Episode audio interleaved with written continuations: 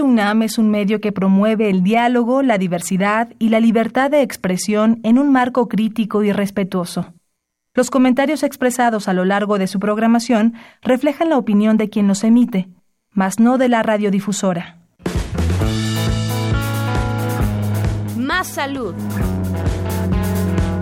Radio UNAM y la Facultad de Medicina presentan Más saludable, más sexualidad más mente, más veraz, más confiable, más UNAM. www.massaludfacmed.unam.mx Coordinación de Comunicación Social.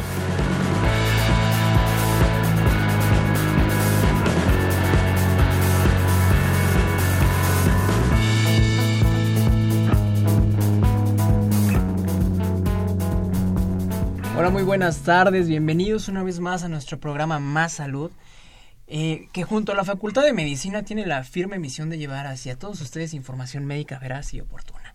En esta ocasión vamos a tratar el tema de inequidad en la atención médica en las mujeres. Para este para abordar este tema tenemos o tengo el honor más bien de tener aquí conmigo en la cabina a tres personas doctor, doctoras y, un maestro en Derecho, que esto es algo que vamos a tratar de incorporar el día de hoy.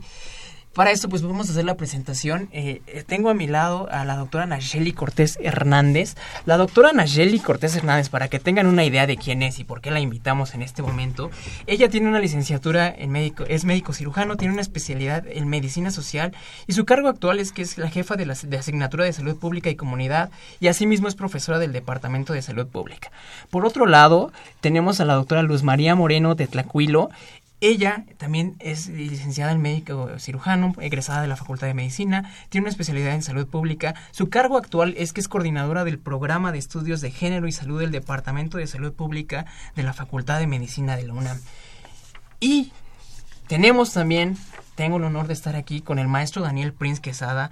Él es licenciado en Derecho, egresado de la Facultad eh, de la Universidad Nacional Autónoma de México. Tiene una maestría en Derecho, asimismo tiene una maestría en Derechos Humanos, Estado de Derecho y Democracia en Iberoamérica de la Universidad de Alcalá, Alcalá de Henares en España. Su cargo actual es jefe de la Dirección de Vinculación con Organismos Públicos de Derechos Humanos de la Comisión Nacional de los Derechos Humanos. Le damos, les damos la más cordial bienvenida de parte de toda la cabina y de parte mía, claro. Bienvenidos. Gracias. Gracias. Vamos a ir a, una cápsula, no sin antes recordarles que estamos en un programa totalmente en vivo y todo las, lo que lleguemos a tratar aquí puede ser, eh, si tienen alguna inquietud, nos pueden eh, llamar, recordándoles que tenemos un teléfono en cabina que es el 55 36 89 89 y un LADA que es el 01 800 505 26 88. Vamos con la cápsula y regresamos. Adelante, por favor, Eric.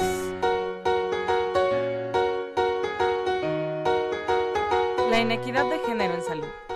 La desigualdad de género perjudica la salud física y mental de millones de niñas y mujeres en todo el mundo, así como de niños y hombres, a pesar de los numerosos beneficios tangibles que se ofrecen a los hombres en forma de recursos, poder, autoridad y control.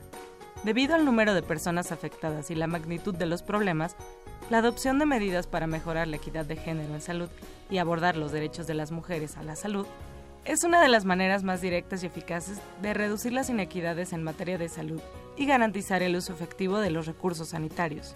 La profundización y aplicación sistemática de los instrumentos de derechos humanos puede ser un mecanismo eficaz para motivar y movilizar a los gobiernos, las personas y, especialmente, las propias mujeres. Fuente, Organización Mundial de la Salud.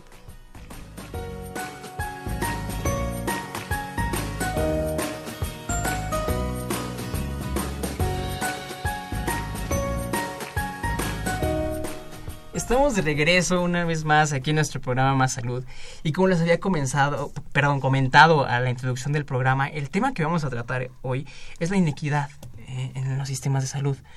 Para empezar a tratar el tema me gustaría como hacer la, la pregunta abierta, a quien me la quiera contestar. Se cree muchas veces que el género solo incluye sexo, que incluye la distinción entre mujeres y hombres. ¿Esto es correcto? Sí, Doctora Luz, le, doy la palabra, adelante. Sí, eh, bueno, no, el, el, el, el, género es la simbolización que se hace de, del sexo. pero son cosas diferentes. El sexo básicamente se refiere a las diferencias biológicas entre hombres y mujeres, que tiene que ver con las diferencias eh, eh, anatómicas, anatómicas y también fisiológicas y bioquímicas, ¿no? Que hay entre hombres y mujeres y que son derivadas de la diferente diferencia hormonal, ¿no? Y el género se refiere más bien a las inequidades y desigualdades entre hombres y mujeres, a también a los estereotipos que se han construido en torno a lo femenino y lo masculino. O sea, por ejemplo, la, mayor debilidad femenina, que no, que no, digamos, si somos diferentes eh, biológicamente, las mujeres, los hombres son más fuertes anatómicamente, pero eh, eso, eso ha dado lugar a ver a las mujeres como inferiores, ¿no? A la inferioridad de las mujeres, que supuesta inferioridad de las claro, mujeres. Este estereotipo no, que comenta. Sí, los estereotipos, también la división sexual del trabajo, es decir, que se han definido ocupaciones específicas para los hombres y específicas para las mujeres y eso digamos ha causado pues una desventaja o inequidad tanto para hombres como para mujeres porque a los hombres no se les permite entrar a ciertas ocupaciones que se consideran femeninas y al contrario a las mujeres no se les permite eh, acceder a las ocupaciones consideradas básicamente masculinas, aunque aquí diríamos que la mayor desventaja en general sí es para las mujeres.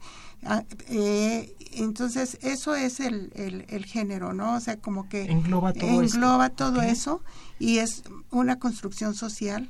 Eh, no es algo natural, no es algo con lo que nacemos, sino es algo que vamos aprendiendo en el momento en que nacemos y nos eh, dan un, nos etiquetan como hombres o como mujeres anatómicamente, pero también que desde que nos eh, ponen ropa azul y ropa rosa, la, y esa la diferencia, el trato, eh, aunque no lo creamos desde, desde muy pequeñitos, desde el nacimiento ah, y, desde la infancia, a los niños se les trata como más bruscamente, ¿no? Se les prepara para la, tener la autoridad, para eh, el reconocimiento, para lo externo.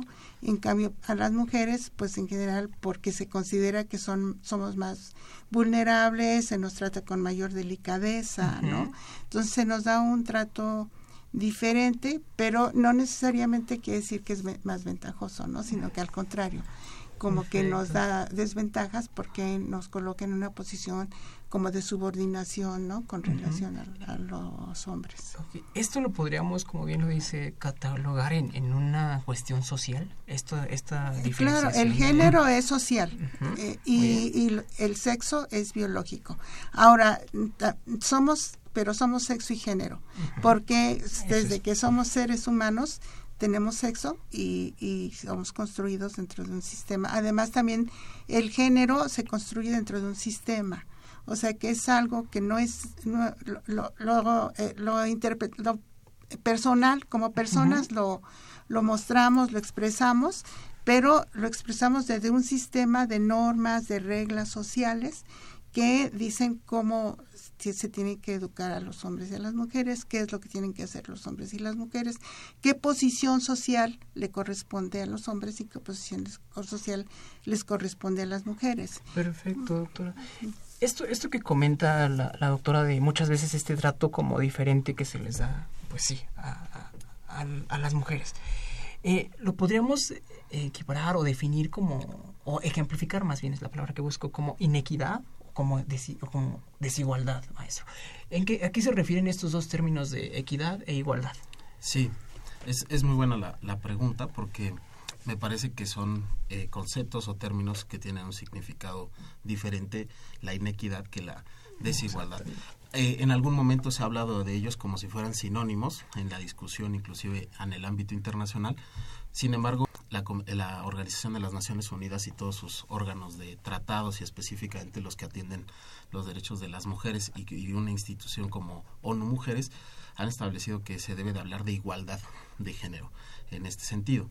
Eh, la, inequidad estaría más eh, enfocada eh, a la desigualdad en, en, el, en la distribución, digamos, de ciertas cargas, mm, ¿no? Pero lo que se pretende es eh, hablar, y, y, es la tónica que también la Comisión Nacional lo utiliza, hablar de igualdad de género, ¿no? Eh, enfocando eh, este concepto. Y se ha dejado en realidad de utilizar un poco el de, el de inequidad, ¿no? De género. Le, doy la palabra, doctora Shelley. primero, muchas gracias por la invitación. Es un placer estar aquí con, con su público y en esta radiodifusora que nos tiene tan orgullosos. Claro, eh, casa. efectivamente hay que hacer como las distinciones, que son distinciones en términos eh, políticos y académicos importantes, eh, pero hay que entender finalmente que estas, estos planteamientos o estos conceptos tienen sentidos para ser utilizados en alguno en uno u otro momento no o sea sí la el sentido de inequidad tiene más una connotación de esa desigualdad que tiene una valoración ética de injusticia. Entonces, sí lo que, lo que buscamos es una igualdad en términos de que finalmente la igualdad va a expresar una igualdad de oportunidades en términos políticos, económicos, en todos los derechos, eh, digámoslo así, eh, de todas las personas, eh, hombres y mujeres, y en ese sentido es que buscamos la igualdad, ¿sí? Pero esa igualdad es una expresión o desigualdad es una expresión de lo que socialmente hemos construido como justo o como injusto. Y un poco ahí está eh, la, la, discusión de por qué utilizar o no utilizar el término, de inequidad, ¿no? Eh, porque finalmente ya tiene eh, una expresión moral, una carga ética que está planteando una cierta relatividad contextual, ¿no? Es decir, decía eh, la doctora Catalina Evenschutz, que eh, eh, fue mi maestra en algún tiempo, decía, el asunto con la inequidad, ella odiaba la palabra inequidad, ¿no? Decía, el asunto con la inequidad es, el, es que representa el grado de injusticia que somos capaces de tolerar, ¿no? Entonces, el planteamiento es, es, es complejo, pero es eso, finalmente es qué tanta desigualdad somos capaces de tolerar, a eso le vamos a llamar, ese va a ser el borde entre la equidad y la inequidad, ¿no? Entonces, si buscamos la igualdad en el sentido de que es la expresión última.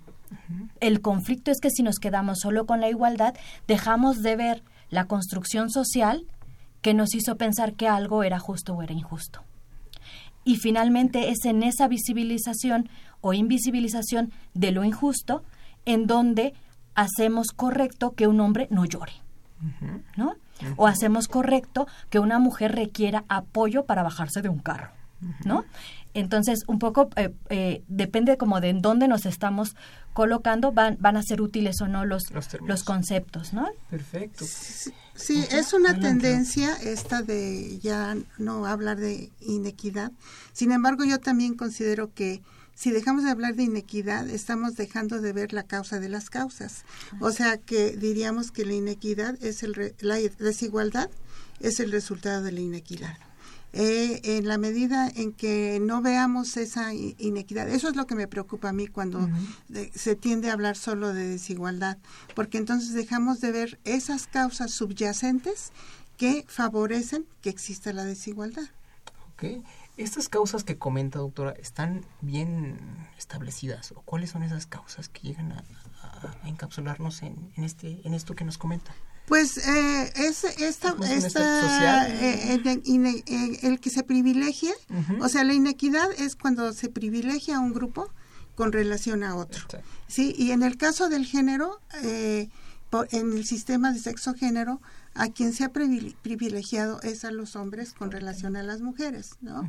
Entonces, eh, a los hombres se les otorga la autoridad, eh, en el caso de los trabajos se les dan los mejores trabajos o, tienen acceso a mejores trabajos porque también eh, la condición de que se considera que las mujeres, por ejemplo, no necesitan ser educadas, se les educa menos, se les dan menos años de, de escolaridad que a los hombres, o menos oportunidades, digamos.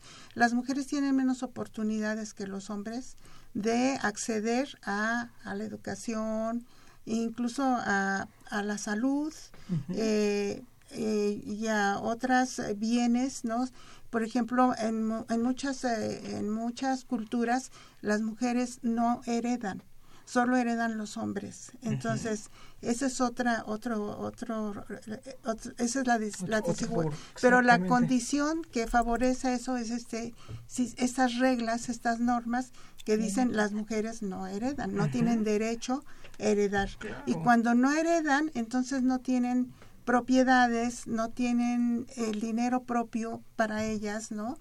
Que ellas puedan eh, decidir sobre ese dinero, sobre cómo gastarlo. Y, y, entonces muchas veces, por ejemplo, a las mujeres no se les da para ir al médico, a, los servicios médicos, ¿no? Cuando se requiere eh, del gasto. O se, se decide que las mujeres eh, no, no necesitan ir al médico, por ejemplo, muchos de los casos de embarazos, eh, eh, muchas veces se decide que las mujeres no necesitan ir a, vigilancia prenatal, porque este no es algo que se necesite. Entonces, parte de estas, eh, de estas normas que favorecen que se privilegie a un grupo o que a uno se le dé algo y a otro se, se le prive de, de otra cosa, como en este caso, ¿no? La, también a las niñas, por ejemplo, en algunas, algunas sociedades se les da menos atención médica, no se les lleva oportunamente a atenderse como si, por ejemplo, al niño, dado que se considera eh, socialmente a los hombres se les da un mayor valor social. Entonces, a los niños muchas veces se les lleva primero, en cuanto se enferman, de inmediato van al doctor. Y en, en, cambio a las niñas, pues espera, ¿no? Y, y, muchas veces cuando llegan a los servicios médicos y están muy enfermitas, ¿no? O, y fallecen, o bien ya están tan enfermitas que se desnutren, ¿no? No tanto, a lo mejor muchas veces no que, nos, que se les dé menos alimento, sino que este proceso tan largo de las enfermedades, de un proceso diarreico muy prolongado o un proceso respiratorio muy prolongado, pues entonces hace que, que se desnutran, ¿no? Y al estar desnutridas, pues tienen más... Eh, eh, más riesgo de volver a enfermar, ¿no? Y, y, sí podríamos ahí concluir que también depende un poquito del, del la conducta social, ¿no? De todo este como ámbito, ambiente que nos podría como condicionar que tengan estas ideas. Y aquí me gustaría preguntarle, maestro, este, ¿existe en la ley algo que aventaje al sexo masculino sobre el femenino? específicamente en nuestra en nuestro país.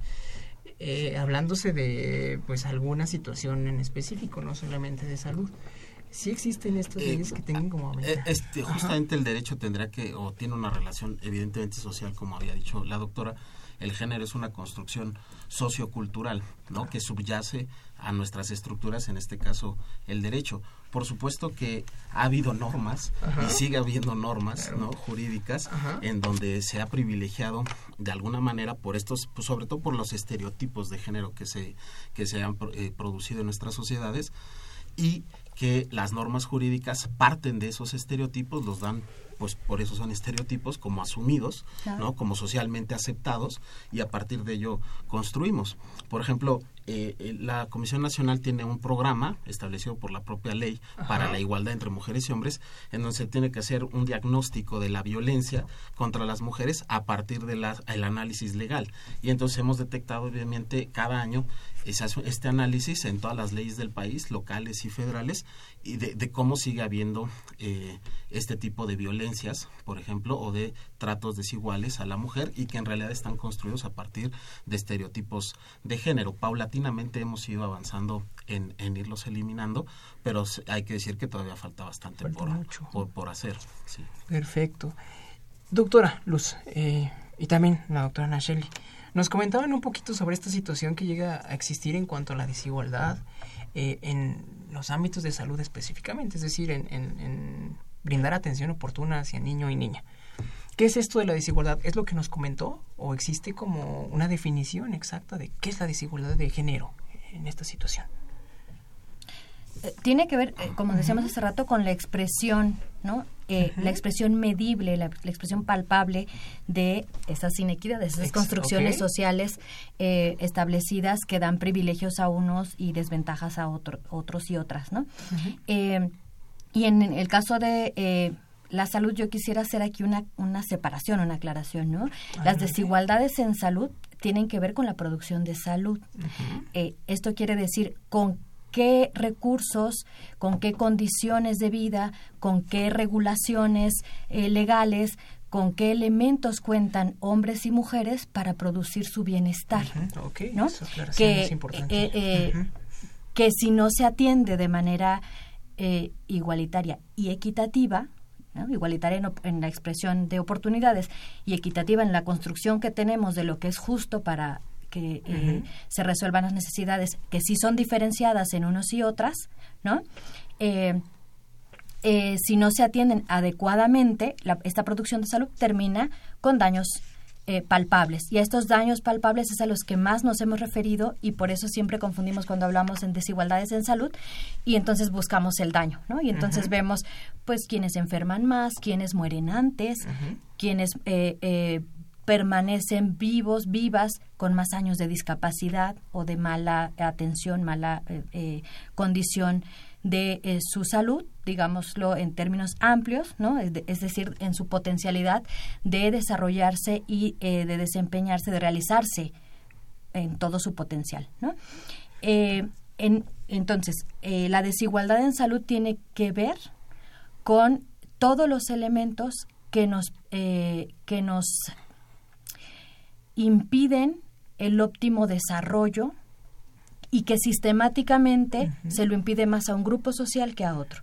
Y en ese sentido, bueno, sí, las mujeres tienen, eh, han tenido históricamente eh, desigualdades que podemos percibir, que podemos medir de manera eh, sistemática, ¿no? Por ejemplo, lo que bueno, lo que decía hace ratito Luzma en, en cuestiones de propiedad, en cuestiones de acceso a, eh, remuneración eh, por igual trabajo, igual remuneración en, en el ámbito de la producción eh, de la producción, pues, ¿no? tiene, en, en, términos de escolaridad, veníamos charlando justo que si bien es cierto que en general, en términos, o sea, si tomamos como a la nación y con todas eh, los matices de, diferencias que culturales que hay en, a lo largo y ancho de nuestro país. Eh, porque de repente nada más vemos como el ámbito citadino, universitario, decimos cuál desigualdad, pues aquí está la doctora, está la, ¿no? Eh, pero no, la realidad es, es muy distinta eh, a las que hemos tenido el privilegio de ser universitarias, por ejemplo, ¿no? Eh, pero bueno, el asunto eh, que quería decir es, veníamos platicando que incluso en estas mujeres o grupos sociales que hemos tenido cierto privilegio y estamos como, a, pesar de ser mujeres en condición de haber ingresado a, a la universidad, decíamos que, por ejemplo, en Facultad de Medicina, eh, dicen, pues, ¿de qué están hablando? Si ya la matrícula es femenina, ¿no? 65% son mujeres, ¿de qué están hablando? ¿no? Y sin embargo, eh, cuando, cuando vemos, bueno, entran este 65% mujeres, 35% hombres, ¿no? Pero el en el egreso ya no es igual.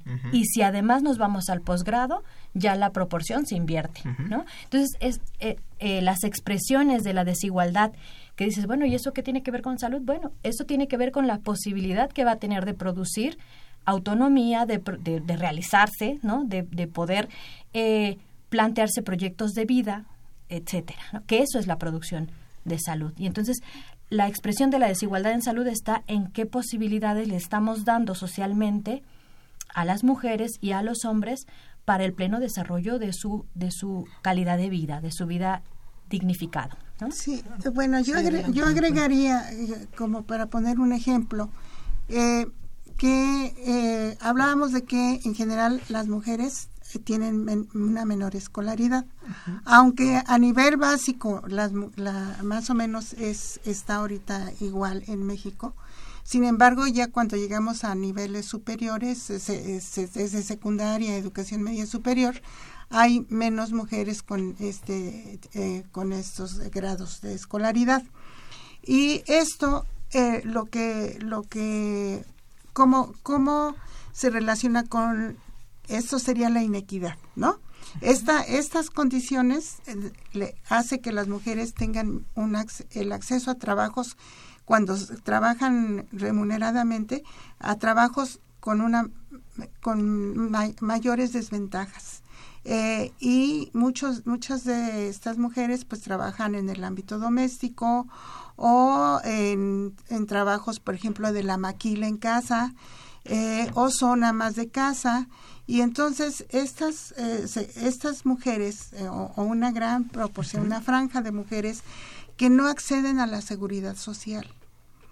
Entonces, ¿qué, qué es lo que pasa? Que cuando se enferman, eh, pues no tienen no tienen derecho a atención a la atención médica. Esto ha sido un poquito eh, resuelto por el Seguro Popular, ¿no? En el sentido de que ya tienen atención médica. Un poquito. Sin embargo, el Seguro Popular no cubre, no tiene una cobertura total de todos los, todas las enfermedades. Entonces, si se enferma de algún padecimiento que no cubre el Seguro Popular, pues ya lo tiene que cubrir eh, ella, ¿no?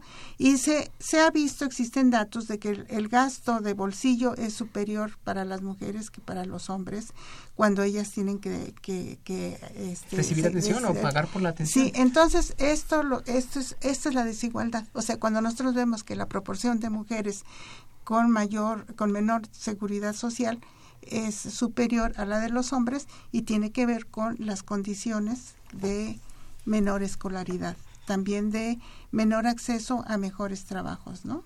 Perfecto. Con tiempos, ¿no? Con tiempos. A, ver, eh, en general, la estructura socioeconómica eh, de, del mundo en general y de México en particular ha sido tendiente a, a destruir todas las posibilidades de producción de salud, ¿no? Es decir, todas las reformas estructurales están eh, tendientes a destruir esta posibilidad de construcción de las sociedades, de sociedades saludables, ¿no?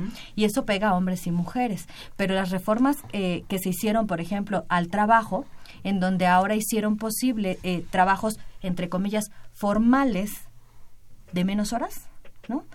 Pensando en las mujeres, supuestamente, ¿no? Bueno, sí, porque están pensando que van a tener trabajos de cuatro horas, de dos horas, que no tienen derecho a la seguridad social que no van a tener derecho a pensiones, que no van a tener derecho a licencia, que no van a tener, etcétera, ¿no?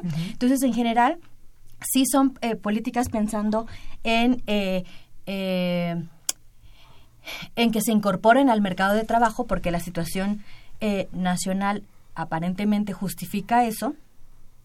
sin embargo, en realidad solo son solo son mayores posibilidades para una explotación brutal que va a pegar a quienes tienen esta condición, que dicen, bueno, eh, necesitamos el ingreso, la familia necesita el ingreso, nos vamos a meter a trabajar, pero no por eso van a descuidar las otras labores que se le que se le eh, adjudican al, al, trabajo femenino, ¿no? Y aquí eh, sí femenino que también va a traer otras en términos de femenino, ¿no? De, no, de mujeres sino de femenino que va a traer toda otra serie de, de, de problemáticas porque la política social general pues se ha desatendido, por ejemplo, del cuidado, del cuidado de las personas mayores, ¿no? De los ancianos, del cuidado de la gente enferma, y, todos estos cuidados, pues históricamente le recaen a la mujer, ¿no? Entonces entra al mercado laboral en peores condiciones laborales, ¿no? De salariales, etcétera, etcétera, pero no deja de tener las responsabilidades que socialmente también se le atribuyen, por ejemplo, del cuidado de la gente enferma en la familia, ¿no? Entonces, todo esto son inequidades que se van a expresar en desigualdades. Y las desigualdades van a ser eso, la proporción de mujeres con seguridad social este es, es menor que la de los varones. La proporción de sal, de, gana, de ingreso de mujeres va a ser menor que la de los hombres. La proporción de atención eh, de, de, gasto de bolsillo a mujeres y comparando mujeres y hombres es mayor en mujeres que eh, en hombres, ¿no? y, así. O sea, eh, el, un poco la problemática que tenemos es que la mayoría de las estadísticas no desagregan eh, entre hombres y mujeres y tenemos que andarle rascando para poder evidenciar estas desigualdades. Perfecto. Esto de la reforma estructural, hablar de ella sería meternos a un debate inmenso. Pero en términos, como nos acaba de comentar, sí hay muchos niveles de inequidad en ella. ¿Usted comentaría, maestro? Digamos, ya, ya, ya previamente a la reforma, creo que ya la sabía, eh, digamos, jurídicamente se ha construido a partir de los movimientos tanto feminista como de género también, eh, la categoría de la doble jornada y hay veces que le podemos hablar de triple y hasta cuádruple jornada y que eso tiene una directa incidencia respecto de la salud en este caso de las mujeres porque no nada más es que trabajan sino que después cuando llegan al domicilio también tienen el trabajo doméstico o el, el trabajo del cuidado de los enfermos no hijos hijas o los abuelos no los padres demás familiares y eso constituye un detrimento paulatinamente en la salud de las de las mujeres. Y efectivamente es algo que no se le ha atribuido bajo esta construcción de género a los varones no entonces hay una desigualdad finalmente que sí es como dice la expresión de las inequidades no que hay eh, socialmente al respecto de cómo distribuimos las cargas eh, desproporcionadamente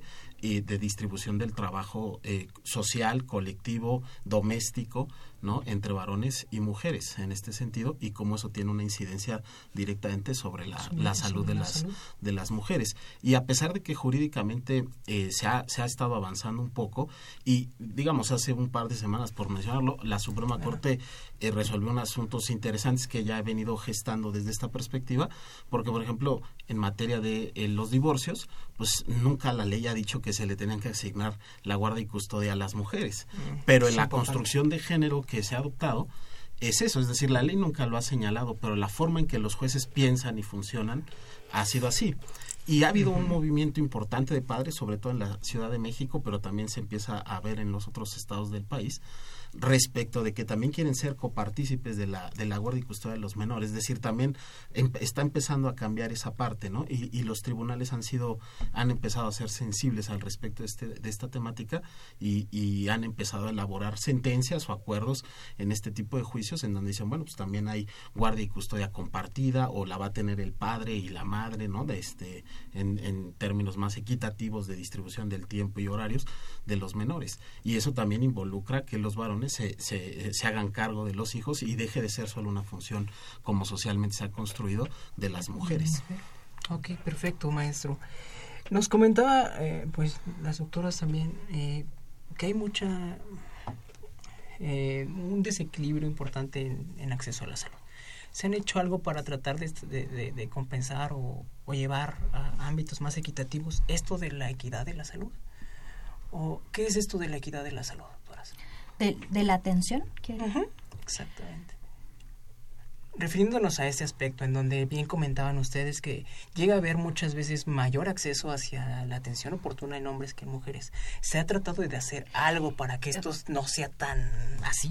Eh, tan eh, desequilibrante. Eh, esto que señala la, doctora se da sobre todo en la infancia, es decir, cuando, cuando se presenta la enfermedad en los hijos y las hijas, eh, hay una mayor preocupación, una mayor celeridad de atención por esta construcción que tenemos de que hay como mayor valía hacia los hombres y las mujeres, pero eso no permanece a lo largo de la vida. Cuando ya es responsabilidad de la persona adulta, eh, en realidad los varones tienen, eh, tienden a retrasar el, la atención, ¿no? a acudir más tardíamente a la atención, ¿no?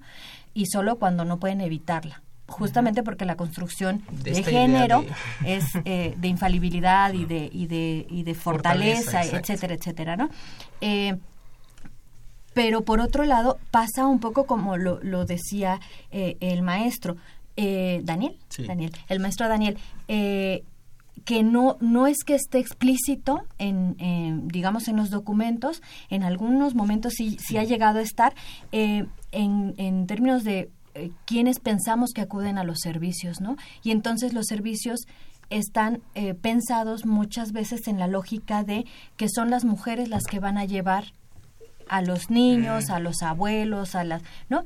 Y entonces sí, sí construyen en la lógica de, por ejemplo, capacitar a la mamá y entonces hay que enseñarle a las mamás cómo deben alimentar bien a los niños, ¿no? Porque claro, es su responsabilidad alimentar bien, ¿sí? Entonces de repente sí los los servicios pues son estructuras institucionales que están dentro de este marco de esta de este entramado eh, que hablaba la doctora Luzma al principio eh, que, que, son eh, genéricamente construidos, ¿no? Y entonces, con menores posibilidades de decisión, le generan mayor responsabilidad de cuidado a las mujeres los servicios, ¿no? Entonces, de pronto, si el hombre se tardó, eh, ¿no? El hombre que tiene diabetes se tardó en llegar a los servicios y viene con complicaciones, la culpa es de la mujer que no que, que no lo presionó lo suficiente o que no lo alimentó adecuadamente, ¿no? Eh, y, y, y en lo cotidiano eso se expresa, no tenemos medición de eso. El problema es que no tenemos este la, la, la, evidencia, el dato, el dato duro, ¿no? Pero en la experiencia eh, con los colegas que están en los servicios, eh, eso es eh, reiterado, ¿no? Okay. ¿Existen programas? adelante, adelante, doctora. adelante. Ah, perfecto. ¿Existen programas que nos traten de evitar esto? ¿Esto que nos comenta? O sea, a nivel, no sé, a nivel salud, que puedan decir, se produjo este programa para tratar de que esto no pase, a través de educación, a través de eh, programas como sociales, ¿existe algo de ese tipo? Bueno, sí, algo que ha estado ahorita a nivel nacional, que podríamos hablar eh, dentro de las políticas nacionales, es que el género se se, se incluyó dentro de eh, como un eje transversal del Programa Nacional de Desarrollo. Y que este fue retomado por el Programa Sectorial de Salud. Entonces, desde ahí, bueno, existe y desde antes existe el, programa, el Centro Nacional de Equidad de Género y Salud Reproductiva, donde se trata pues de dar esta pues sensibilizar al personal de salud, eh, con relación a pues estas eh, inequidades y desigualdades de género y de que eh, cambien eh, es, el, el, sistema, ¿no?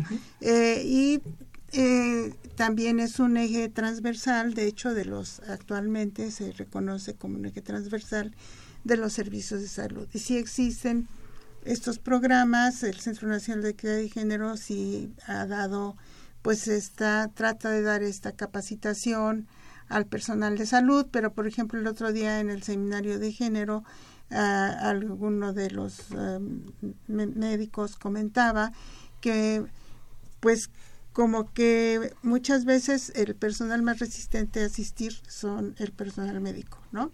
Como que van las enfermeras, van las trabajadoras sociales o el personal de enfermería, porque ya no hablamos nada más de enfermeras, ya hay también enfermeros, ¿no? El personal de enfermería o el personal de trabajo social, pero el personal médico como que tiene cierta resistencia, ¿no? a, a a, recibir este tipo de, capacitación, ¿no? Eh, pero yo creo que eh, esto es importante, pues, la capacitación y que, porque, pues, eh, se reproduce en los sistemas de salud, porque el mismo personal de salud somos personas que hemos sido construidas dentro de este sistema de sexo-género y donde reproducimos, ¿no? Las inequidades, tratamos de manera diferencial a las mujeres y a los hombres, eh, tanto de pacientes como incluso, por ejemplo, una queja frecuente de las médicas y de las estudiantes de medicina es que a sus compañeros les dicen doctor, ¿no? Eh, y a ellas les dicen señoritas, ¿no? Eh, y hay como un menor reconocimiento a su preparación, ¿no? Entonces, en el campo médico, pues hay esta reproducción de eh, los estereotipos de género, también esto que decía la doctora de cómo se, se espera que las mujeres cumplan, incluso cuando el niño está, no está subiendo de peso adecuadamente o no está bien alimentado, se le culpa a ella cuando en realidad pues muchas veces estas mujeres no, para poder alimentar bien a sus niños requieren de que les den los insumos, o sea, es decir, si estas mujeres no tienen un trabajo remunerado y solamente están ellas atendiendo a la familia, pues entonces requieren de que eh, les den los ingresos, el dinero para que puedan eh, hacer la comida, ¿no?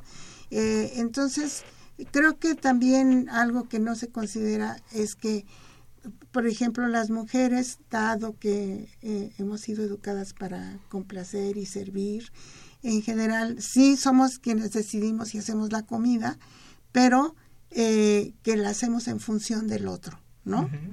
Entonces, en función de lo que le gusta al Señor, hacemos la comida, ¿no? En función de que eh, se espera que el hombre reciba la mejor alimentación porque es el proveedor, le damos más comida y la mejor comida al Señor que a los niños, ¿no? Incluso en, hacia las mismas mujeres, por ejemplo, en el caso del embarazo y, y, la lactancia, cuando las mujeres necesitan tener un mayor ingreso de calorías, tener una alimentación más, una nutrición más eh, bueno, sí, eh, sí mayor, mayor exactamente, mayor eh, requerimiento.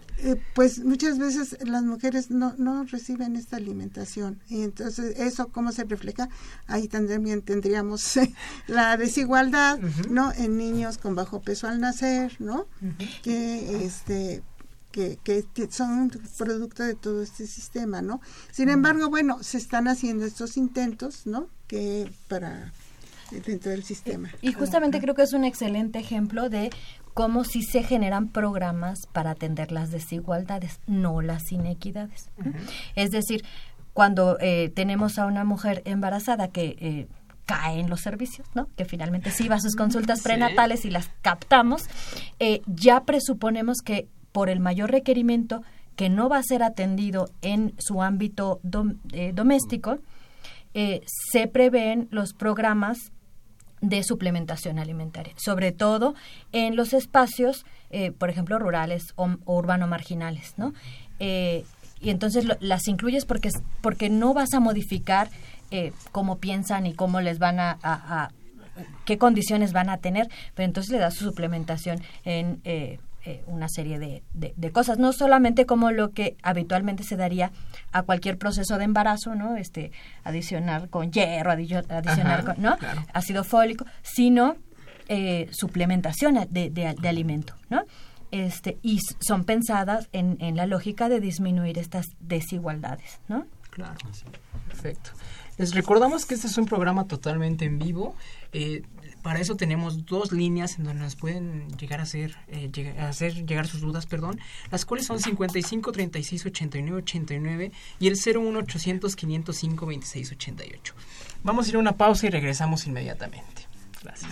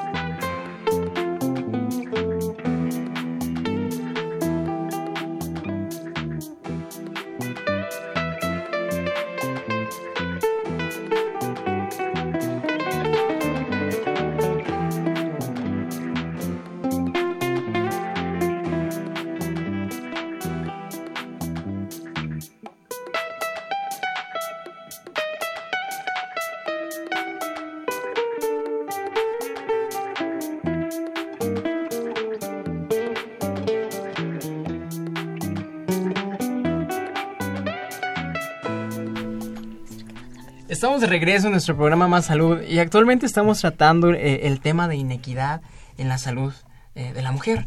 Eh, nos mandan dos preguntas de la audiencia. Se las voy a dirigir. Yo creo que esta sí está un poquito más ligada al ámbito del maestro, pero también está abierta para que lo puedan opinar en, caso que lo quieran hacer. Nos pregunta Laura Martínez, maestro, ¿Cómo cerrar la brecha de inequidad en las mujeres? Es una pregunta compleja que hoy nos podríamos también llevar aquí una hora de programa, pero en términos generales, ¿cómo podría contestar esa pregunta? Creo que se podría abordar desde muchas perspectivas. Una de ellas, por supuesto, que creo que tiene que alimentar las discusiones es desde la filosofía política y moral, ¿no? Pero tiene que ver con, con precisamente eh, ser conscientes de, de, este tipo de construcción, de nuestras construcciones eh, sexogenéricas y particularmente de género, culturalmente y cuestionarlas. ¿no? Cuestionarnos, eh, creo que hemos ido avanzando en los últimos años en el país en, ese tema, cuestionarnos estos roles que han estado asignados también para los varones, ¿no? Porque también a los varones se les ha asignado sus propios roles de, de género, ¿no? Y que tendremos todos que cuestionar esos roles y tener una capacidad, ¿no? Compartida eh, de, de, las labores domésticas, del trabajo socialmente útil, etcétera, pero me parece que tendremos que ir tomando conciencia de ello y ser conscientes también de en qué medida no podemos o cómo tratar de evitarla, eh, de reproducir esas, esa, esa, esos estereotipos hacia los niños y las niñas, ¿no? Desde la educación. Eh, ahí creo que la capacitación y la educación en este tema es, es vital porque de lo contrario no vamos a poder cambiar, ¿no? Estas construcciones de, género, ¿no? Que están en una conciencia, digamos, colectiva, ¿no? Como estereotipos, como habíamos dicho, y si no combatimos precisamente eso, si no criticamos eso, lo cuestionamos, eh, lo transformamos y lo reproducimos, me parece que va a ser muy complicado eh, poder cerrar esa, esa brecha. Además de que ya desde otro punto de vista, desde el ámbito público, me parece que pues, tenemos que diseñar políticas públicas eh, adecuadas, ¿no? Desde una perspectiva de género, que creo que se ha hecho también en el país, hay que decirlo. Lo difícil a veces es la implementación, es decir, el diseño está bien y ya después un poco lo complicado es la, la, la implementación, ¿no? Como decía aquí las doctoras, bueno, pues está muy bien, pero parece ser que sigue siendo esta cuestión que se ha llamado la ética del cuidado, ¿no? Pues que las enfermeras o las trabajadoras sociales van a los cursos, pero los médicos varones, ellos no van a este tipo de cursos, ¿no? Eh, justamente esa es la brecha que hay que, romper y me parece que en esa medida eh, e implementar buenas políticas públicas con perspectiva de género y desde una óptica también, obviamente, de derechos humanos y que haya la posibilidad de implementarlas realmente y después de medirlas y evaluarlas, que es ahí donde todavía creo que nos falta un poco llegar, ¿no? a la medición adecuada ¿no? Este, implementar ciertas metodologías que en el plano internacional se han recomendado para poder evaluar este tipo de políticas públicas y que vaya permeando. Pero sin lugar a dudas creo que la, la educación es donde debemos de partir. Exactamente, y creo que hacia adelante, adelante. Y, en términos como más eh, eh, eh, mundanos, ¿no? en los espacios en los que estamos, empezar desde, desde lo inmediato a tener conciencia de las diferencias, ¿no? A tener conciencia de las diferencias, en este sentido de cuestionarlas, pensando en en cuáles diferencias en realidad son diferencias que van a generar desventajas para los grupos, porque también hay diferencias que son necesarias y que lo que van a generar justamente es una igualdad. Eh, eh, de condiciones, ¿no? Entonces, eh, en el ámbito como más próximo a, que, que tengamos, justo lo que decíamos hace rato, o sea, mucha de nuestra problemática para poder evidenciar las desigualdades e inequidades de género, pues es que no hay datos, ¿no? y entonces empezar por por eh, indagar bueno y donde yo me donde yo me desarrollo existen esos datos no existen eh, a quién le tocarían eh, le tocaría estarlos produciendo qué tanto yo podría participar de ello no y por otro lado creo que transita también por el en, términos propositivos por el tema de la diversidad no entender cómo la diversidad enriquece a las sociedades en términos culturales, pero también en términos biológicos, pero también en términos sociales. Y la diversidad implica el reconocimiento del otro y de la otra. Eh, y en ese reconocimiento del otro y la otra, empezar a entender que eh, tiene su propia valía, ¿no? Eh, no en, un, no en una valía romántica, así, ay, las mujeres, como el Día de la Madre, ¿no? que, ay, nos volvemos, este, lo más valioso de la sociedad, ¿no? Pero en realidad eh, lo que hace es reforzarse esa minusvalía que se tiene socialmente construida de la mujer, ¿no? Claro. Sí, y yo creo que yo creo que parte es por un lado la parte individual, ¿no? De las personas que cobren conciencia de estas inequidades y desigualdades, pero también tiene que haber un cambio en las estructuras eh, institucionales. O sea, que las instituciones cambien esta eh, eh, las, sus políticas de manera que eh, puedan cerrar estas brechas. Por ejemplo, en el campo específico de, la salud y de la investigación en salud, ha, hasta eh, finales del siglo pasado las mujeres no se incluían en los protocolos de investigación. Entonces, ¿Como porque investigadoras como, o como no parte como, de la, como como parte de la investigación? como parte de la investigación como sujetos de como investigación exacta es la palabra. como sujetos de investigación entonces cuál era la desigualdad pues que no hay ya resultados no se conocía nada sobre la salud específica de las mujeres es decir que la atención se tiene que dar con relación otra vez a las necesidades de hombres y La de población. mujeres no eh, ¿y ¿Qué es lo que ha pasado? Bueno, en Estados Unidos, en los países desarrollados, se crearon normas, se crearon leyes que incentivan a los investigadores, a las investigadoras, a incluir eh, mujeres en sus investigaciones y en investigación, básica, incluir eh, hembras, ¿no? Ratones o ratas hembras. Porque lo que pasa es que solo se incluyen machos. Entonces, lo único que se sabe es sobre qué pasa en los hombres y qué pasa en los machos, pero no qué específicamente pasa en las mujeres. Hay un sesgo de género. Entonces, a partir de ahí, el conocimiento se ha, se ha encontrado muchas diferencias y incluso en la atención, ¿no? Que a las mujeres se les atiende menos bien, que las mujeres eh, se tardan más tiempo para que las reciban en urgencias, y eh, pero por ejemplo aquí en México todavía, aunque ya existía por ahí existe un proyecto de que el CONACIT impulse este esta eh, exigencia eh, que sí se que sí se da en Estados Unidos eh, por los institutos nacionales de salud de que para financiar los proyectos de investigación se requiere que incluyan hombres y mujeres en sus investigaciones y que además analicen los datos por sexo. Y eh, porque muchas veces se incluyen hombres y mujeres pero nada más se dice se incluyeron tantos hombres y tantas mujeres pero nunca se vuelven a acordar de cuál fue si hubo diferencias si se presentó el problema de manera distinta.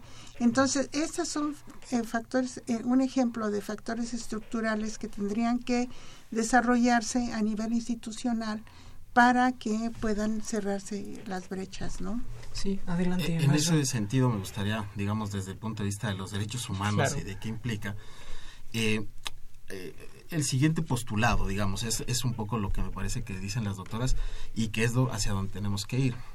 Y es, es que hay que luchar por la igualdad cuando la desigualdad inferioriza, pero hay que luchar por el reconocimiento de las diferencias cuando la igualdad descaracteriza. Porque solo así vamos a poder tener no solo una igualdad, como hablamos en el primer momento, eh, que formal, como se suele decir, sino una igualdad sustantiva, porque también la- esa igualdad implica reconocer que hay diferencias. Y en este sentido las, ex- las diferencias sexogenéricas en este caso tal vez solo de varones y mujeres. Y desde esa perspectiva también es necesario no afirmar las diferencias porque de lo contrario una pretendida igualdad abstracta acaba por descaracterizar a las mujeres en- y en plural, ¿no? En ese sentido. Entonces ahí necesitamos tener este tipo de políticas de reconocimiento, no nada más de igualdad formal, sino también de una igualdad, digamos, sustantiva que implica también reconocer las diferencias que hay, ¿no? Y las diferencias entre las propias mujeres. En ese sentido, vamos, yo solo lo quisiera mencionar muy brevemente. Claro, este, adelante, este tema que tenemos acá ha sido todo un tema muy importante para la Comisión Nacional, ¿no? El año pasado se emitió una recomendación general sobre violencia obstétrica, que la, la perspectiva que le hemos dado desde los derechos humanos es que la violencia obstétrica implica una, una violencia de género, es decir, es a partir de esta construcción. ¿no? Y, y- y que además es muy interesante cómo opera, ¿no?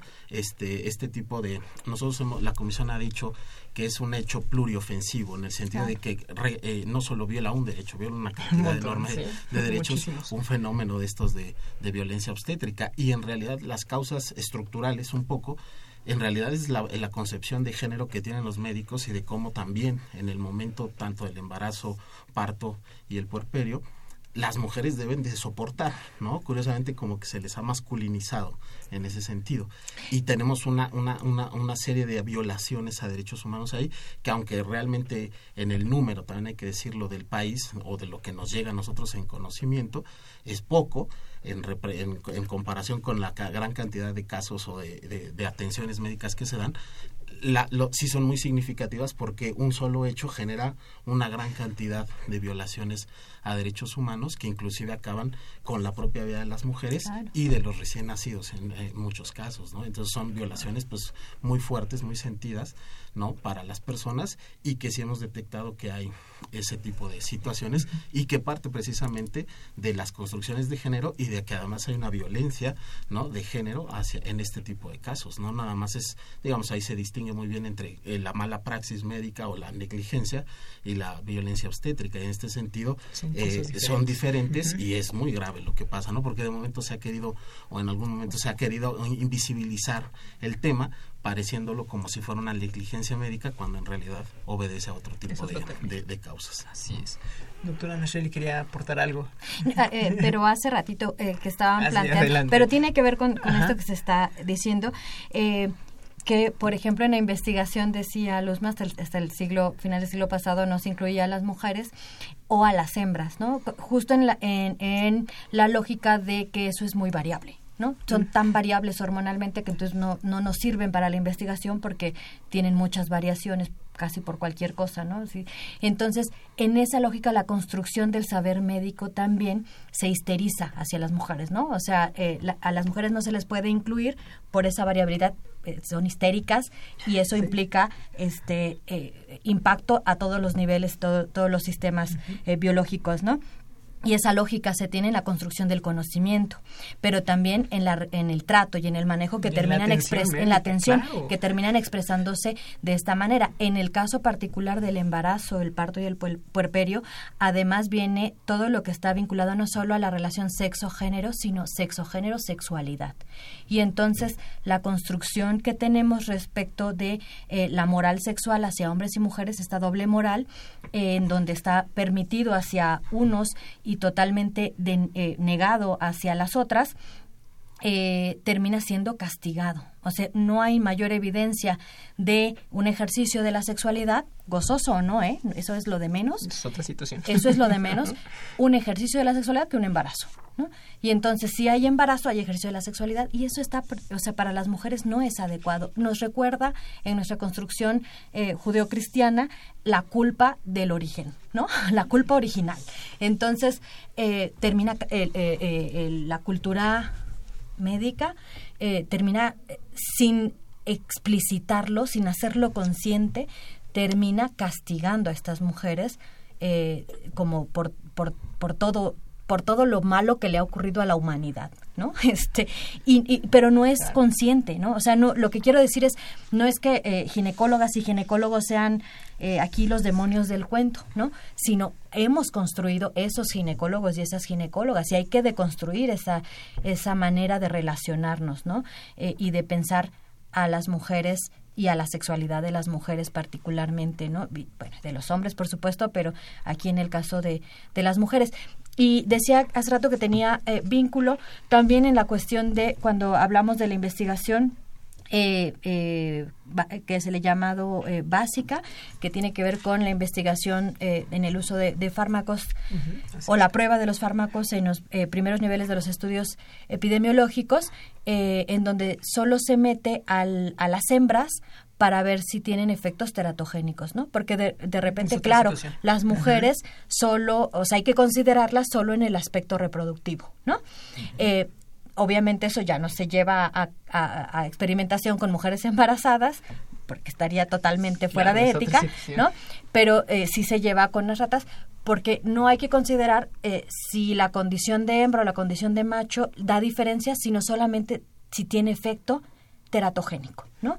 Y eso es también otra vez toda una construcción que tiene que ver con cómo pensamos y, veamos las cartillas de salud, ¿no? Las cartillas de salud para seres humanos, las cartillas de salud solo están, están eh, verdaderamente diferenciadas, no por el colorcito, sino verdaderamente diferenciadas con acciones diferenciadas eh, en este, en este eh, aspecto que comenta el maestro en la edad reproductiva.